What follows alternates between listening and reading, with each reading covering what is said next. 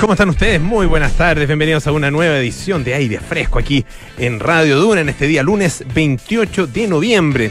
Estamos como siempre en el 89.7 en Santiago, 104.1 en Valparaíso, 90.1 en Concepción, 99.7 en Puerto Montt. También estamos en el canal 665 de BTR. Pueden utilizar nuestra aplicación Radio Duna o entrar a duna.cl donde está toda nuestra programación. La música de Radio Duna están también los programas, las conversaciones, las entrevistas, podcast, lo mismo que en Apple Podcast, Spotify y las principales plataformas de podcast.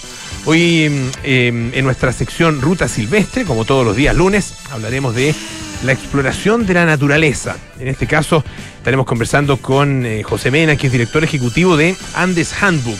Andes Handbook es una iniciativa tremendamente interesante que ya lleva eh, algunos años y que em, nos permite explorar nuestras montañas. Em, son eh, guías, mapas, eh, descripciones de los senderos, toda la información que uno necesita para internarse en la montaña y bueno, están también por supuesto con algunas novedades interesantes de las cuales nos van a conversar, así que estaremos con José Mena en algunos minutos más aquí en aire fresco. Y también vamos a conversar de arte estaremos con Antonia Bañados. Ella es eh, artista, em, ella tiene una, eh, una eh, formación, digamos, importante en el área del arte, en la Universidad Católica, en la Universidad em, de Edimburgo también. Ha, expuesto en distintos lugares en Chile, en el Reino Unido, ha expuesto en Alemania, en España, en Portugal, y tiene algunas colecciones, algunas exposiciones individuales también bien interesantes. Y junto con Rocío Olivares, Em, otra artista em, que también tiene una formación y también tiene una, formación importante y también tiene una, una serie de muestras en distintas partes de Chile y del mundo, están em, exhibiendo en este minuto una exposición que se llama Colección Desconocida, que es, bien interesante. Esto eh, estuvo en, en la Galería Worm eh, en, eh, en Valparaíso y ahora está en la Galería NAC acá en Santiago, va a estar disponible hasta fines de diciembre y son obras, eh, es un, proceso, un trabajo de investigación que duró un par de años y que tiene que ver con obras en cerámica de alta temperatura, porcelana y también objetos modelados a mano, ah, utilizando técnicas de construcción manual, entre ellas una técnica japonesa de la cual ya nos va a contar que se llama Nerikomi. Ah, em, y que, bueno, eh, tiene características eh, gráficas bien eh, interesantes. Así que es parte de lo que estaremos conversando acá en aire fresco durante esta tarde de día lunes. Como siempre, partimos con la actualidad. ¿Qué pasa con el paro de los camioneros, que parece al principio ser un problema gremial, un problema de un sector, pero que se convierte rápidamente en problema nacional. María José Soto, ¿cómo estás? Bien, ¿y tú? Bien, también. Hoy está súper complicada la cosa, ya llevamos ocho días. Ocho días, sí. Hoy pues. día. Es bien sorprendente cómo no se ha podido apagar el fuego, la verdad. Eh, porque el domingo, bueno, todo el fin de semana, el subsecretario del Interior no claramente no ha descansado nada, no. ha dormido nada. porque Estuvo, en Duna en la mañana. Estuvo en Duna en la mañana, exacto. Y, esto, en general ha estado en varias reuniones, pues. entrevistas y todo, haciendo la pega, pero eh, claramente está difícil. Ayer domingo eh, había un acuerdo y había una suerte de término que esperábamos, pero ya tantas veces se hemos pensado que termina este paro de los camioneros entre el gobierno y la Confederación Nacional de Transporte de carga, que es la CNTC, que es la organización más grande, digamos, la más representativa y la que es representada por este emblemático dirigente que es Sergio, Pérez. Hubo un acuerdo, el gobierno se dio harto y la verdad es que yo ahora te voy a especificar cuánto se dio porque eh, hay que tener los datos claros como para tratar de entender un poco eh, que, ya, o, entender la postura ahora del gobierno que dice ya, no más, no cedemos más. Eh, pero el tema es que en este acuerdo que se llevó con la CNTC, que es la Confederación de Transporte de Carga, no estuvieron los transportistas del norte ni tampoco la Federación de Camiones de, eh, Camioneros de Centro Sur. Eh, recordemos que ambas instancias son relativamente nuevas, porque los transportistas del, los, eh, transportistas del norte son una agrupación nueva que no tiene ni un año y la Federación de Camioneros se salieron, digamos, de la Confederación de Sergio Pérez. y esta mañana, a pesar de este acuerdo que se llegó con la CNTC, hoy día igual amanecimos todos con paro en distintas ciudades, había más de 15 ciudades que había eh, eh, paros en distintas regiones. bloqueos parciales de camiones, los, los, los camiones, digamos, estacionados a un lado, había paralizaciones en Valparaíso, San Javier, San Antonio, Paine, Iquique, Valdivia, Antofagasta. En, el gobierno ahora contaba que eran 46 los focos de paralizaciones ah, y más de mil camiones más o menos en total. Hasta ahora el gobierno ha presentado 32 querellas. Eh, hay eh, de, esas querellas hay 11 por ley de seguridad del Estado, 19 detenidos en total, dos personas detenidas por desórdenes, eh, otras personas por eh, barricada, otras personas por oponerse a la acción de carabineros. Los empresarios ya están enojados, están reclamando y le están pidiendo al gobierno mano dura. Me refiero a los representantes de fruta, representantes la CPC, digamos, toda la, la, la supermercado, la, Asociación Nacional de Agricultura, claro.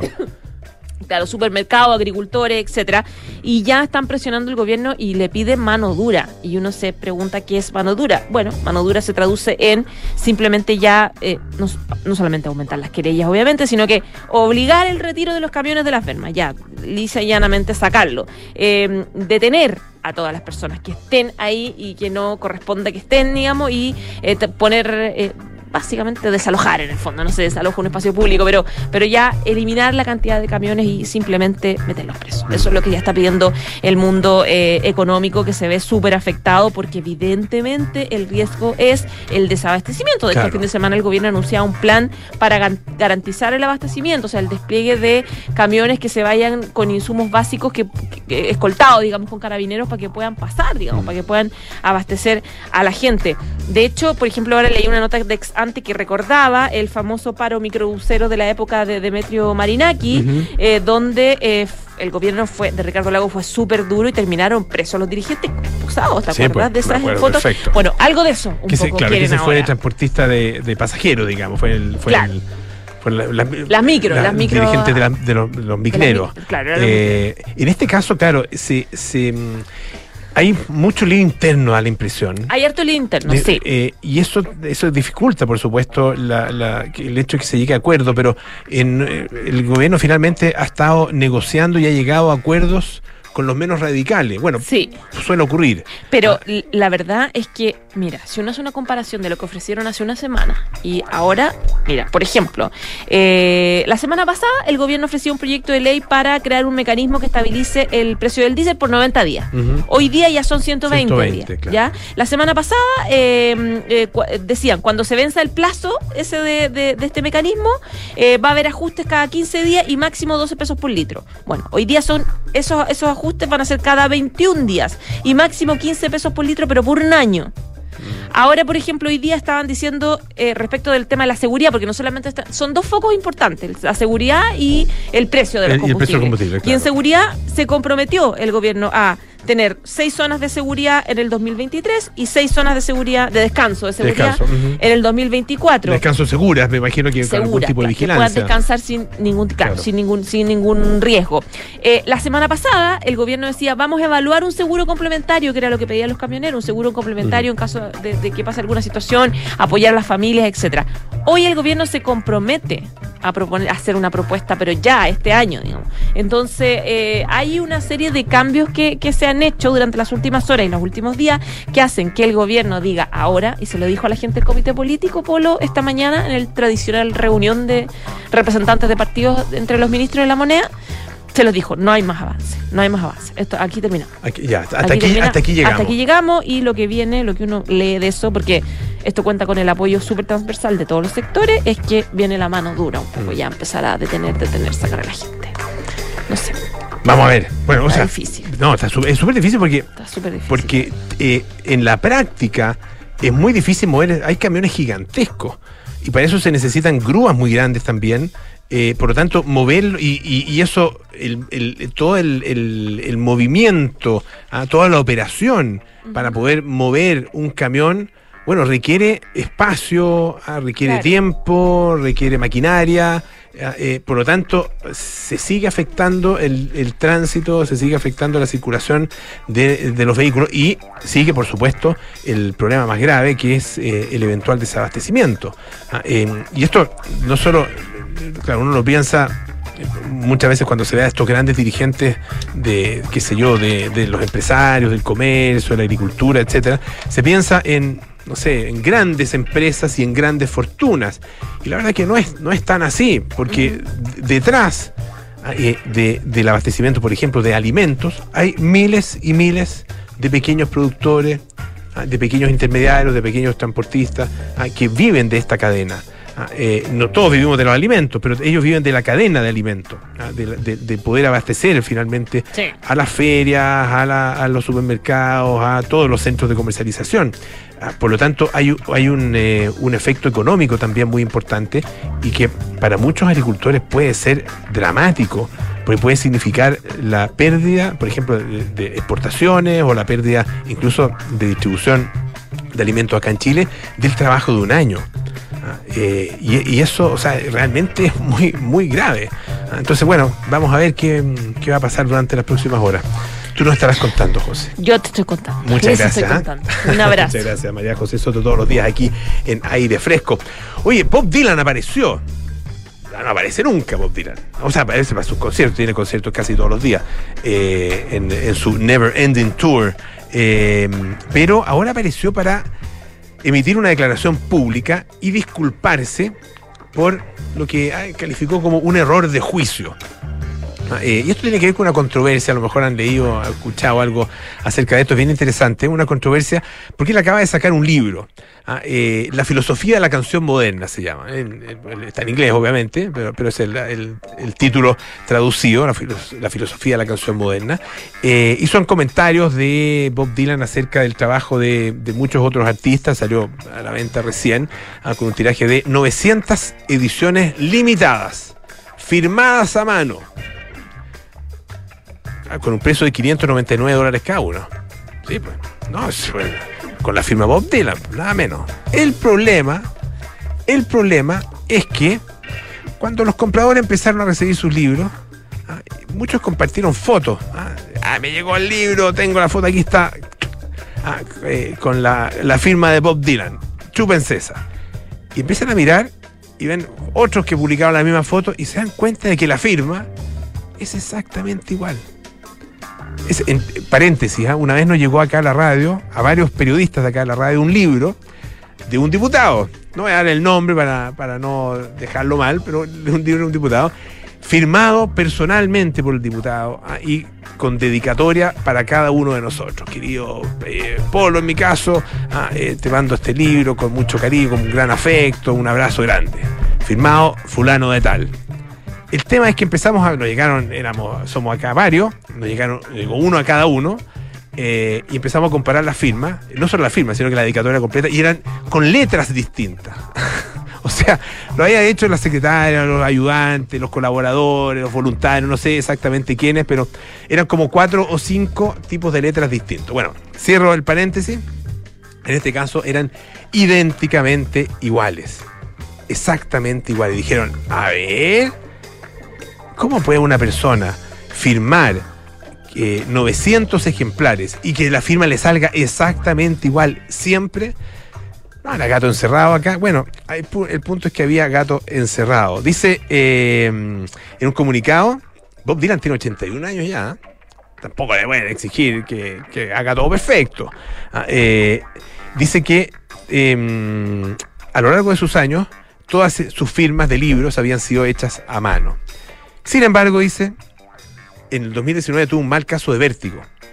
Quienes hayan sufrido vértigo saben lo terrible que. Bueno, y em, continuó los años de la pandemia, dice. Se necesita un equipo de cinco personas que trabajen en estrecha colaboración conmigo para ayudar a permitir esas sesiones de firma. Y no pudimos encontrar una forma segura y viable de completar lo que necesitaba hacer mientras el virus hacía estragos. Así que durante la pandemia era imposible firmar nada y el vértigo no ayudaba. Con los plazos contractuales inminentes se me sugirió la idea de utilizar un bolígrafo automático, junto con la seguridad de que este tipo de cosas se hacen todo el tiempo en el mundo del arte y la literatura. Utilizar una máquina, se utilizó finalmente una máquina, fue un error de juicio y quiero rectificarlo inmediatamente. Estoy trabajando con Simon Schuster, que es la editorial, y mis socios de la galería para poder hacerlo. Ah, em, Resulta que los libros, dice eh, la, empresa, había dicho que los libros de edición limitada sí contienen la firma eh, original de Bob, pero en forma de réplica escrita.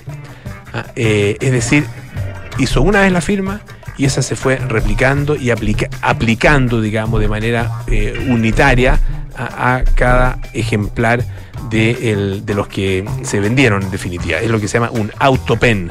Ah, eh, y se utiliza aparentemente mucho en, eh, en, el mundo de la política. Así que, bueno, de alguna manera, probablemente Bob Dylan va, va, a conseguir que le manden a los libros de vuelta. Me imagino que le irá a pagar la editorial, el envío, los va a firmar y se los van a mandar eh, a cada uno de sus compradores. Supongo que es lo que ellos van a hacer. Ah, vamos a ver, en todo caso, cuál es la decisión que toman. Vamos a escuchar un poquito de música. Buggles, Video Kill the Radio Star.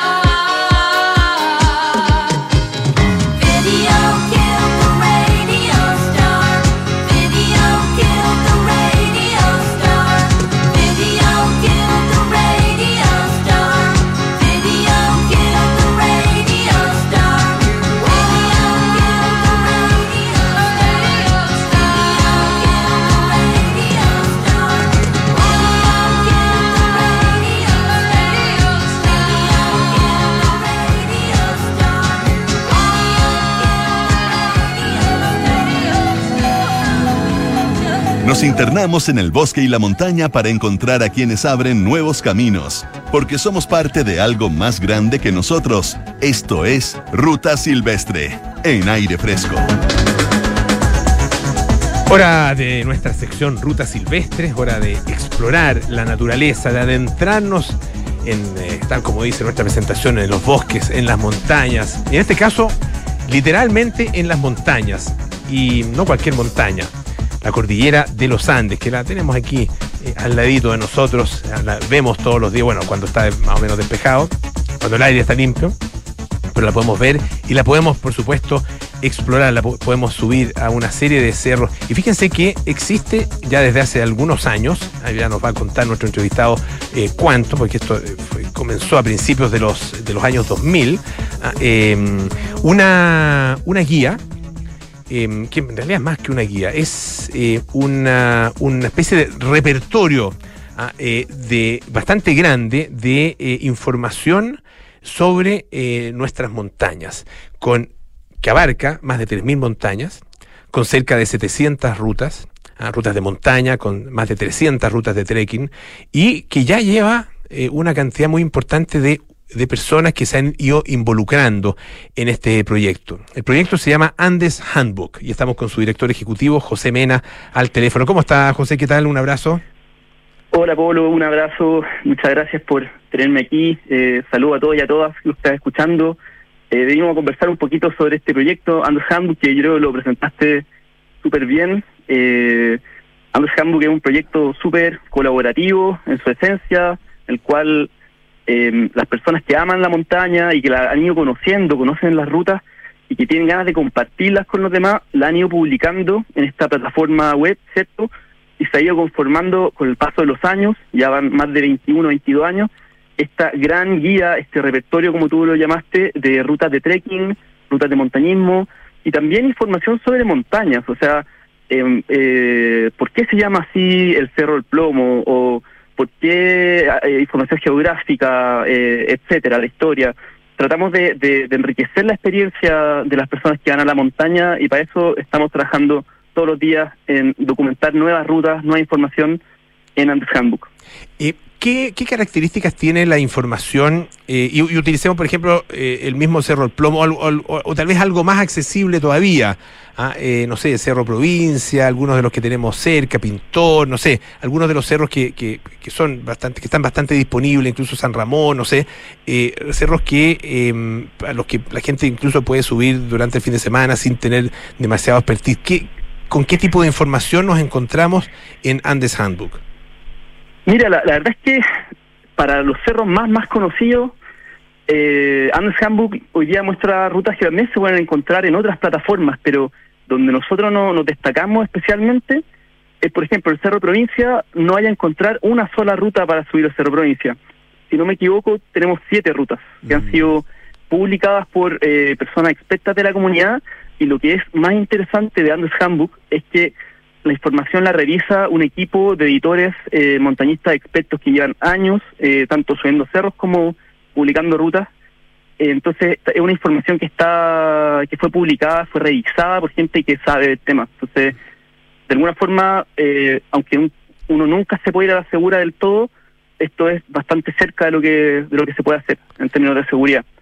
Ustedes tienen como, como visión eh, ser un referente, ser el referente mundial de información sobre rutas y montañas de la cordillera de los Andes. Eh, ¿Existen eh, iniciativas similares en otras partes del mundo con rutas de, de, de las montañas, digamos, de, de otros lugares, de otras cordilleras? Ah, no sé, estoy pensando en Europa, en el Himalaya incluso. Sí, por supuesto. O sea, ahora Andrés es bien especial incluso en el contexto eh, mundial.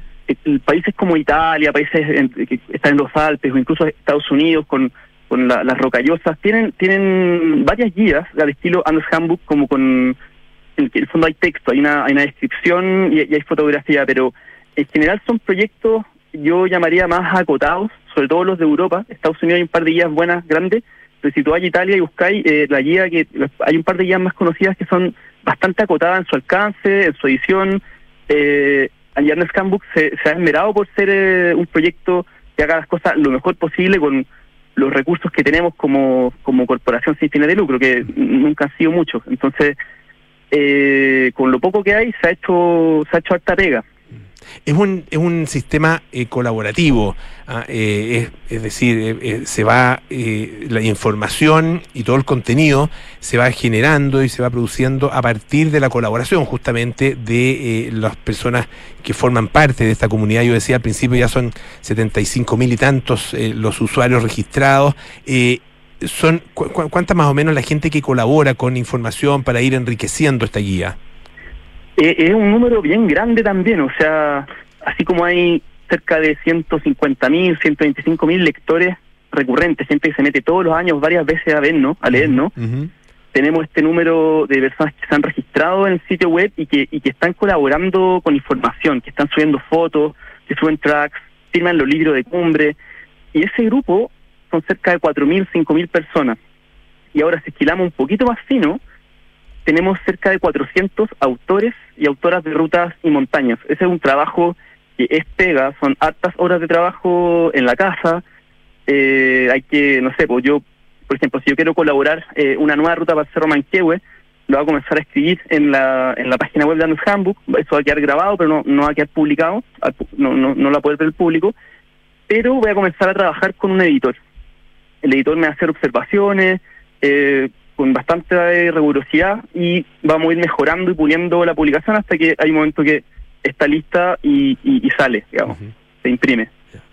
Estamos conversando, les recuerdo, con José Mena, director ejecutivo de Andes Handbook.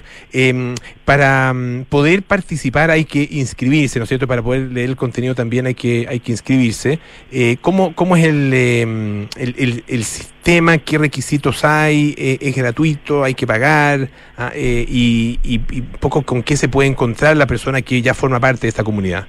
Claro, no, muy buena pregunta. Mira, Andes Handbook ofrece contenidos gratuitos eh, que son suficientes para lo que necesita el 90% de sus usuarios.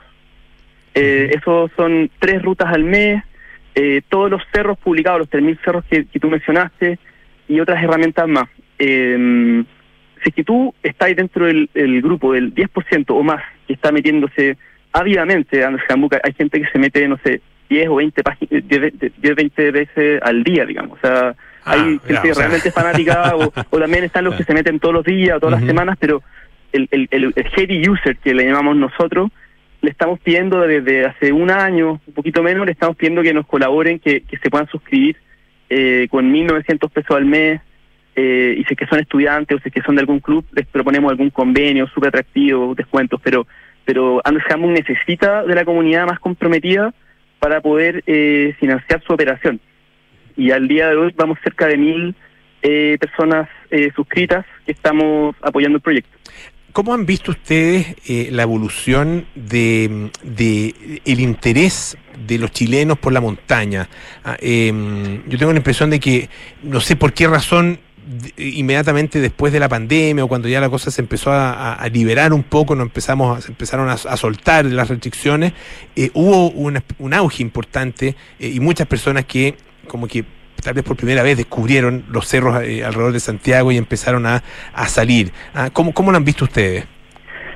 Yo creo que han habido eh, varias olas de masificación a lo largo de los últimos 15 años. Eh, no sé, yo recuerdo la cifra hace, hace unos 4 o 5 años se hablaba de que había medio millón de cultores de las actividades de montaña en Chile. No recuerdo, no sé si está actualizado ese dato, pero más o menos es el tamaño también del mercado de personas que compran productos outdoor. Eh, con la pandemia ocurrió algo impresionante. Eh, de pronto salimos todos de los departamentos, de las casas estábamos escondidos y los cerros se repletaron como nunca lo habíamos visto. Y, y apareció una, una etapa interesante también de este, de este fenómeno, es que estamos evidenciando cada vez más, de forma más clara, algunos de los problemas que tiene esto. O sea, cuando va mucha, mucha más gente a las mismas rutas, eh, no variamos tanto el repertorio, se comienzan a generar eh, problemas eh, de impacto en los lugares. De alguna forma podemos ser invasores en los mismos lugares que nosotros tanto queremos cuidar. Entonces, estamos en un momento en que tenemos que hacernos la pregunta seria de cómo podemos ser más responsables, cómo podemos construir una cultura de montaña que, que vaya a la montaña, que, nos que, que, sea invitado por la montaña, pero que la cuide, que, que permita que esto dure muchos años más y que, y que entienda que la montaña es algo que nosotros compartimos con muchos otros habitantes de otras especies y en la cual siempre vamos a ser visitantes. Entonces, yo creo que el desafío va, va por allá, como vamos a la montaña, vamos cada vez más a la montaña, a montañas diferentes, vamos a senderos, hay distintas formas de vivir la montaña, pero tenemos que darnos un salto cuántico en, en cómo nos relacionamos con la montaña y cómo la cuidamos. Eh, José, eh, estamos conversando con, José Mena, director ejecutivo de Andes Handbook. Eh, el, eh, ustedes incluyen em, eh, descripciones de senderos, rutas y montañas, eh, de tanto de, lugares públicos como los parques nacionales, por ejemplo, como privados, ¿no? Eh, o, de acceso privado. No sé si, si, si, no sé, los cerros finalmente, incluso los aquí cerca de Santiago, tienen o no dueño. No sé si hay, alguien dueño del provincia, por ejemplo, ah, eh, o de San Ramón, o de, no sé, ah, o, de, o de Cerro Plomo. Pero, pero incluyen de, todo tipo, digamos, de, de, cerros, ah, más allá de las características, las condiciones que tengan. En ese sentido, te quería preguntar por el acceso. Ah, ¿Qué nivel de acceso tenemos eh, eh, a, nuestras montañas? Eh, siempre se habló, incluso algunos han propuesto que, los cerros tengan accesos em, obligatorios ah, em, para, los dueños de, todos los terrenos aledaños, tal como ocurre, por ejemplo, con las playas, donde no, existen las playas privadas, ah, que tampoco existan en ese sentido los cerros privados. No, es un, es un tema súper interesante, complejo, que no, solo estamos viendo problemáticas y no, no, no muchas soluciones por ahora. Eh, el caso del Cerro Pochoco, emblemático, eh, trekking de, media montaña en la zona oriente de la capital. De pronto es un lugar que tiene una vocación pública fuerte, eh, que, que acoge una vida muy importante los fines de semana y la semana también, pero realmente son lugares, son predios privados y ha ocurrido en Pochoco y en tantos otros lugares que de pronto ya no se puede entrar eh, estamos en una etapa de reflexión, ¿cierto? O sea, yo creo que en esta materia sé tanto como tú. O sea, sabemos que se están tramitando algunos, algunas cosas eh, en el ámbito legal, pero al menos desde el handbook nosotros nos, simplemente queremos documentar, queremos facilitar la información, que la gente sepa dónde están los lugares, eh, cuáles son sus condiciones, son accesos privados, restringidos, eh, y, o sea, si es que tú buscas información en el handbook vas a saber si es que se puede acceder o no se puede acceder. Ahora, lo que tú hagas con esa información es responsabilidad, es responsabilidad de cada lector, digamos. Pero eh, eh, creo que este es uno de los grandes temas que tenemos que, enfrentar. Bueno, en andeshandbook.org, org, eh, pueden encontrar ustedes toda esta información. Eh, son, eh, la verdad que son cientos y cientos de cerros, cientos de lugares los que se pueden explorar. y la sola lectura ya es interesante, es atractiva, más allá de si uno tiene o no la perspectiva de, efectivamente ir a los lugares, pero solo leer las descripciones ah, y conocer nuestros cerros, la verdad que es una experiencia que vale la pena. Polo, déjame un dato que es interesante. Antes, en Andes Handbook se está publicando conocimiento nuevo de forma mensual, o sea, entre 10, 15, hasta 20 rutas y publicaciones cada mes Mira. que no están en ninguna otra parte, son las que se están se están publicando de forma editada en Handbook todos los meses. Entonces, eh, es un lugar bien entretenido, es una página web para perder mucho tiempo o para sacar la vuelta. o para invertir. Eh, para invertir. no, claro, cuando están los montañistas de escritorio y los montañistas, cuando uno no puede ir a la montaña, al menos yo navego mucho, mucho en, internet. Excelente. José Mena, director ejecutivo de Andes Handbook, muchísimas gracias por estar esta tarde acá en Radio gracias. Un abrazo grande. Chao, chao. Oye, a propósito de lugares donde hay lugares increíbles para un fin de año excepcional, ven a Hotel Termas Chillán, fiesta de fin de año, con música en vivo, cena de año nuevo y el mejor ambiente para celebrar en familia. Consulta por tu estadía en reservas arroba termaschillán.cl. La Universidad San Sebastián destaca con orgullo el primer lugar nacional en investigación en el área química según el ranking CIMAGO del 2022. Universidad San Sebastián, vocación por la excelencia. Hacemos una pausa, tenemos más aire fresco que compartir con ustedes. Espérenos. La Universidad San Sebastián busca desafiarse constantemente para seguir cumpliendo con los más altos estándares el 2023, inauguraremos el nuevo campus Ciudad Empresarial para la formación de más de 2.000 estudiantes y que albergará el Parque Científico y Tecnológico en conjunto con la Fundación Ciencia y Vida. Duplicaremos nuestros espacios destinados a hospitales de simulación para nuestros estudiantes de carreras del área de la salud. Universidad San Sebastián. Vocación por la excelencia. Oye, ah. está lindo tu auto. Te felicito. Es un SUV, ¿verdad? No, es la evolución del SUV. ¿Cómo es eso? Es la evolución del SUV. ¿Ah? Es amplio, tiene onda, es súper tecnológico. Mira tú, ¿eh? me gustó. Renault Arcana, la evolución de SUV. Con un diseño único interior y exterior. Potente y eficiente motor turbo con 150 HP, que rinde hasta 19,6 kilómetros por litro. 475 litros de capacidad en su maletero. Y para mayor seguridad, 6 airbags integrados y cambios dinámicos gracias a su Bubble Shift. Cotiza el tuyo en Renault.cl y súbete a un Renault Arcana, Darko Center. Las uvas. Listo. Las lentejas. Listo. ¿Y la montaña? Listo. ¿Un lugar excepcional? Listo. Todo lo que necesitas para un fin de año excepcional está en Hotel Termas Chillán. Te invitamos a nuestra celebración con música en vivo, cena y el mejor ambiente. Consulta por tu estadía en reservas@termaschillán.cl. Más información en www.termaschillán.cl. Hotel Termas Chillán, un lugar excepcional. Llegó Attica Now. Toda, toda la tienda Attica con descuentos desde el 30% hasta el 30 de noviembre. Encuentra novedades y productos de tendencia para renovar tus espacios con precios increíbles. Revestimientos para pisos y muros, porcelanatos, vinílicos, fotolaminados, pisos orgánicos, griferías y sanitarios con los que puedes hacer realidad lo que soñaste para tu casa. Compara el precio final y llévalo todo en Attica Now. Te esperamos en nuestros showrooms y en atica.cl. Qué rico que podamos viajar todos al sur este año. Haber calzado las vacaciones fue una tremenda idea. Sí, con la Javi estamos listos, listos. Oye, ¿y cómo lo van a hacer con el Roque al final? Se queda donde mi mamá. Con Marcelo contratamos Verisur hace un par de días, así que podemos partir tranquilos. Ah, qué bueno. Y la casa queda en buenas manos. Sabemos que quieres estar tranquilo cuando sales de casa. Conoce la alarma Cero Visión de Verisur, capaz de actuar antes que lleguen las fuerzas de seguridad. Calcula online en verisur.cl o llama al 600 385 0003. Activa Verisur. Activa tu tranquilidad. Enfrentar el cambio climático es tarea de todos. Duna, por un futuro más sostenible. La multinacional Acciona está impulsando un nuevo modelo de movilidad sostenible en un proyecto piloto que implementará una red de intercambiadores de batería para los vehículos eléctricos fabricados a través de su filial Silence en España.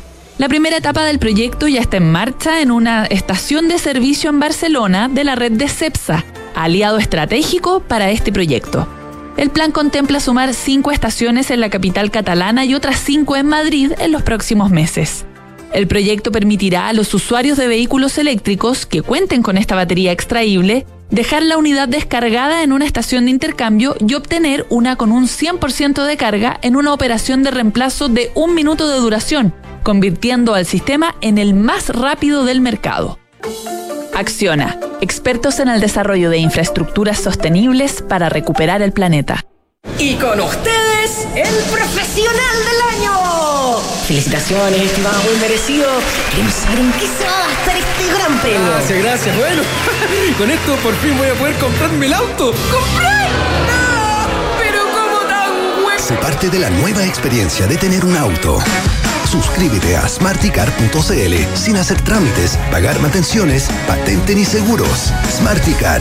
Comprarse un auto no es smarty. Quítale el bono, porfa. Estás en aire fresco con Polo Ramírez. Ya estamos de vuelta aquí en aire fresco. Esto es Radio Duna. Conocen a Tumi, ¿no? Bueno, Tumi es la marca internacional en productos de viaje, estilo de vida y negocios que ya está en Chile con su innovadora propuesta de maletas, bolsos y accesorios que combinan funcionalidad con un espíritu lleno de ingenio. Visítalos en tumichile.cl. Y la tecnología evoluciona con Renault Arcana. Conoce su pantalla táctil de 7 pulgadas compatible con Android Auto y CarPlay, además de su sistema multimedia Renault EasyLink para mayor conectividad y compatibilidad. Cotiza el tuyo en Renault.cl. Bueno, ya estamos con nuestras dos entrevistadas de esta tarde. Ellas nos eh, acompañan para conversar acerca de una exposición que se inauguró ahora recién, eh, que está en una galería que se llama NAC, que queda en eh, la comuna de Vitacura. Em, el nombre de la exposición es Colección Desconocida. Y estamos con Antonia Bañados y Rocío Olivares para hablar acerca de esta muestra. Antonia, Rocío, bienvenidas. Muchas gracias por estar con nosotros. Muchas gracias por la invitación. Cuéntenos un poco de ustedes. eh, en primer lugar, son eh, artistas, ¿no es cierto?, con formación artística, pero son muy, muy jóvenes y ya han tenido una- una- un recorrido y una trayectoria bien eh, interesante. No sé quién quisiera empezar, Rocío. ¿Quieren? Eh, sí, las dos estudiamos artes visuales y luego eh, hicimos un máster en Bellas Artes en el extranjero eh, y nos conocimos cuando estudiábamos artes visuales. Eh, y bueno, hemos trabajado en varios medios, pero en, este, en esta oportunidad estamos trabajando eh, con cerámica y porcelana, que fue una investigación larga que hicimos en conjunto con un fondar. Yo entiendo que en general en la, en la formación eh, artística acá en Chile, eh, tienen en algún momento, no sé si es un curso o parte de un curso dedicado a la cerámica, eh, pero no es, no es el fuerte, digamos. Eh, entiendo que el fuerte está más bien puesto en el dibujo, en la pintura, en la escultura, ah, no tanto en la cerámica, que es una técnica que, que, para muchas personas más bien se relaciona con la artesanía, con otros mundos, digamos. es verdad ah. eso. Em, depende de la. Ahora, está súper legitimada hoy día la cerámica como, lenguaje artístico, eso no, de eso no hay duda. Sí. Mm. Eh, las escuelas de arte acá tienen distintas como orientaciones, pero en general se apela mucho al, al, a la interdisciplinariedad y que uno busque más un discurso que se expertice en técnica. Entonces hay escuelas que le dan más énfasis a la pintura, por ejemplo, el dibujo, y nuestra escuela, en realidad, el curso de cerámica era absolutamente eh, optativo. Optativo, ya. Entonces, ah. yo de hecho ni siquiera tuve cerámica mm. cuando estuve en el pregrado, eh, y es algo que aprendí después. Lo que uno aprende son como herramientas de cómo usar el lenguaje visual y cómo construir un discurso visual y un, un universo. Em, y después uno investigando como en base a la curiosidad, uno puede ir aprendiendo distintas técnicas, que fue lo que nos pasó a nosotras. También es interesante porque siento que como hace unos, quizás en el extranjero hace 10 años, quizás ahora, no sé, estoy haciendo una aproximación, ahora 5, es que la cerámica está entrando en el mundo de las galerías de arte de manera fuerte. Y bueno, quizás cuando nosotros estudiábamos eso no era tan común eh, como lo es hoy, mm. que la cerámica está siendo considerada como artes visuales. De hecho, me tocó hace, hace unos poquitos días ver una exposición de Pilar Maturana en, eh, en la galería La Sala, eh, también de, de cerámica, cerámica inglesa, que tal como lo que ustedes están haciendo también, también tenía algunas obras en porcelana, y, o sea, es son escultura con toda la, la, la propiedad, o sea, con toda propiedad, al igual que esculturas que podrían ser en madera, en, metal, o en bronce, qué sé yo, o en mármol, no sé. O sea, es un lenguaje que, que, y, una técnica que eh, tiene todas las capacidades expresivas, aunque tienen las otras técnicas ya absolutamente sancionadas, digamos, y, aceptadas por el mundo del arte, ah, sin duda. Sí, exacto. Ahora, ¿por qué, por qué eh, lo utilizan como lenguaje la cerámica para esta exposición, ah, que se llama Colección Desconocida? Cuéntanos un poco cómo, cómo la fueron eh, trabajando. Em, partimos con la, el, nombre de colección desconocida porque nos interesaba trabajar con objetos que eh, nos producían cierto tipo de extrañeza. Por ejemplo, cuando uno va a un museo antropológico, por ejemplo, el museo precolombino o distintos como museos antropológicos y uno se enfrenta a estos, a estos objetos que uno no sabe qué son, porque mm, son de otra cultura, uno no los utiliza. De otro tiempo, claro. Son de otro tiempo mm. y muchas veces queda también media como oculta cuál era su función. Entonces uno los ve y empieza a especular qué era y a veces dice se cree que era para fines rituales, se cree que era para fines higiénicos o qué sé yo. Em, entonces ese, ese estado como de estar tratando de adivinar qué es, que es como bien activo por parte del espectador, era algo que queríamos replicar nosotras en esta exposición. Em, queríamos que las esculturas no se leyeran como una forma simplemente abstracta, sino que uno identificara elementos que los pudiese reconocer como objetos funcionales, pero que te engañaran todo el tiempo y que no uno no terminara de descubrir nunca para qué sirve el objeto.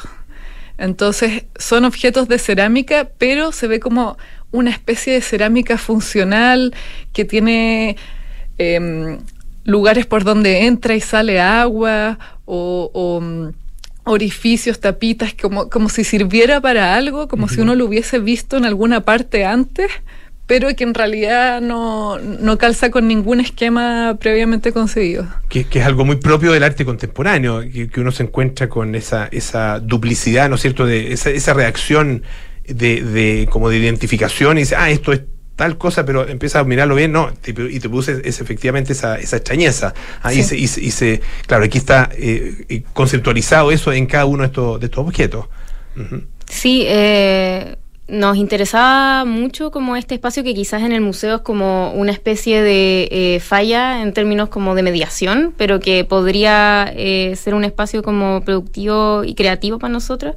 También teníamos como esta idea de estos objetos que eh, uno encuentra y que ya no sabe cuál es su función, tipo en el persa o...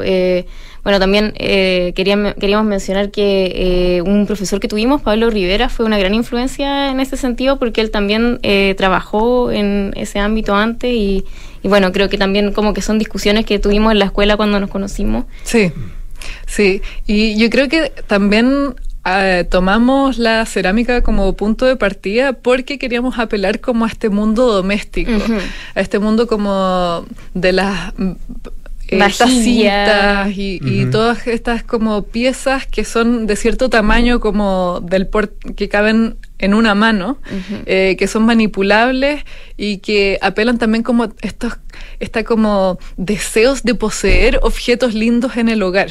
Es como mm, em, un, un, punto ambiguo que, que que nos permitía, por un lado, como meter un lenguaje un poco arquitectónico, eh, medio mecánico. Algunas de las piezas parecen como mecanismos de, de, motores o, o, partes que, que, se mueven y sirven como para cosas como más, no sé, masculinas, por así decirlo.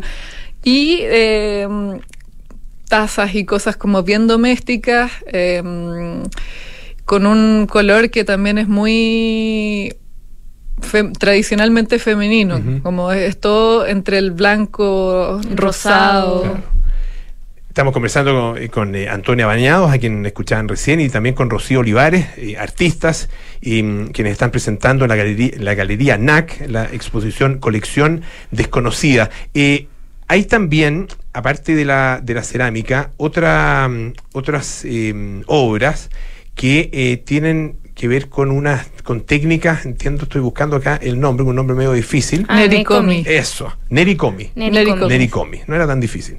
eh, y que, cuéntanos, y que una técnica de origen japonés, ¿no es cierto? Eh, y qué, qué, características tiene ah, eh, y por qué eh, consideran también que esa técnica es interesante desde el, desde el punto de vista de la, de la expresión artística?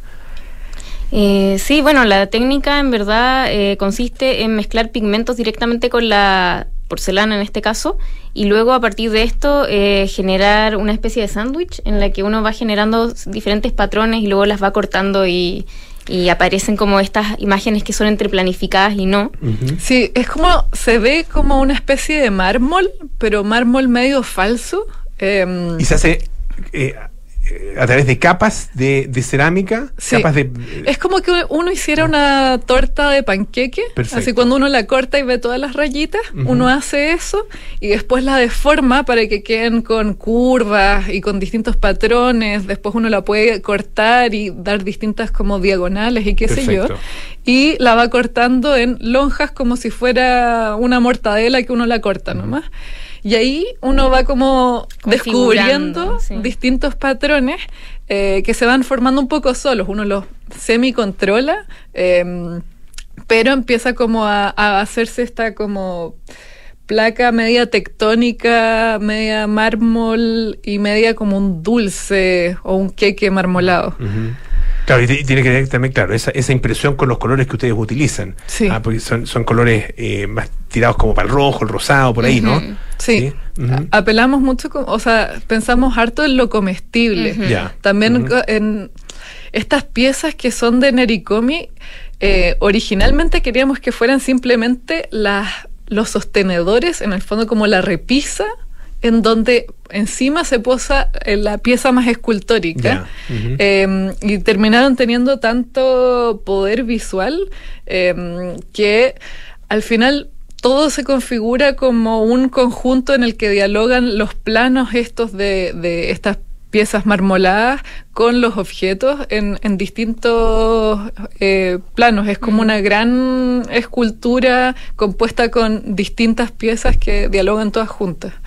Ahora, em, en, el, en el trabajo, em, porque esto, esto fue financiado, ¿no es cierto?, esta exposición con, con un fondo, un fondo de la cultura y las artes, un Fondart. ¿Cuál es un poco el, el, proceso por el cual ustedes van pasando desde la concepción del proyecto hasta la ejecución de la obra? Como, porque tú dices, nos fuimos descubriendo que funcionaban de otra manera y que nos daban otras impresiones. ¿Cómo, cómo, cómo es ese proceso? Bueno, cuando uno postula un Fondart, siempre hay que tener un proyecto un poco en vista, en mente, pero por suerte, eh, en los fondos de cultura entienden que... Que el proceso creativo tiene una parte que puede ir cambiando. Eh, sobre todo los, los, trabajos que tienen que ver con la materialidad y que no son simplemente como decir voy a escribir tal texto enorme y lo escribo. Eh, Así que en el fondo uno hace como un objetivo y, y, en nuestro caso fue mutando en la medida que íbamos descubriendo más la materialidad y, es algo que uno nunca termina de aprender, yo creo, cuando, cuando hace arte. Em, sobre todo que nosotras no somos 100% de ceramistas, no, no nos formamos como ceramistas, sino que nos formamos como artistas visuales interdisciplinarias. Entonces, cada proyecto uno va como haciéndose un poco experta en la técnica que, que, eligió para el proyecto y se va alimentando con las otras técnicas que uno también sabe. Sí, eh, yo creo que la verdad es que como en términos teóricos no variamos tanto desde la proyección que teníamos en el Fondart, pero claro, eh, aparecieron muchas cosas inesperadas y la verdad es que fue un proceso de mucho aprendizaje como trabajar en esto. ¿Cómo, cómo se trabaja en ese sentido a cuatro manos? porque eh, incluso a más mano, porque hay uh, algunas de las obras que fueron también, eh, hubo colaboración de otros artistas. Eh, fue, fue en, una conversación constante, nos juntábamos a, hacer las piezas, eh, hablar, a, trabajar juntas. Em, hay, hay hartos artistas que colaboran, hay gente que como que pinta realmente, por ejemplo, a cuatro manos, como se mezclan los brochazos y todo. Em, en nuestro caso, las piezas eh, las íbamos haciendo en simultáneo y íbamos como compartiendo también referentes y, íbamos conversando como de hacia dónde se iban yendo, a qué se parecían. Hicimos eh, unas carpetas compartidas de un montón de vajilla, de, o sea, como que hubo un proceso, como una, fue como un proceso de aceptar estas contaminaciones que ya estaban ocurriendo en nuestro trabajo también entre los trabajos de ambas. ¿Cómo sugerirían ustedes al público que, que va eh, a la galería NAC? Eh, que hay en la comuna de Vitacura, como les contábamos. Ah, y les recuerdo, estamos conversando con Antonia Bañados y Rocío Olivares a propósito de la muestra Colección Desconocida. ¿Cuál es la recomendación para el público para enfrentarse a estas obras? ¿Y cuál es, el, cuál es un poco la, la invitación a, eh, a, la lectura que se puede hacer de la exposición? Uy, yo, creo... Ah, bueno. No, que yo, yo creo que se da de manera bastante espontánea por lo que hemos podido ver de la gente que ha ido, eh, de intentar identificar qué son las piezas. las personas que hemos visto que llegan sin absolutamente nada de información, hacen ese ejercicio como de manera intuitiva e instantánea. Empezar como a decir, esto es como una especie de salero, pero como para un ritual pachamámico o mecánico, ¿no?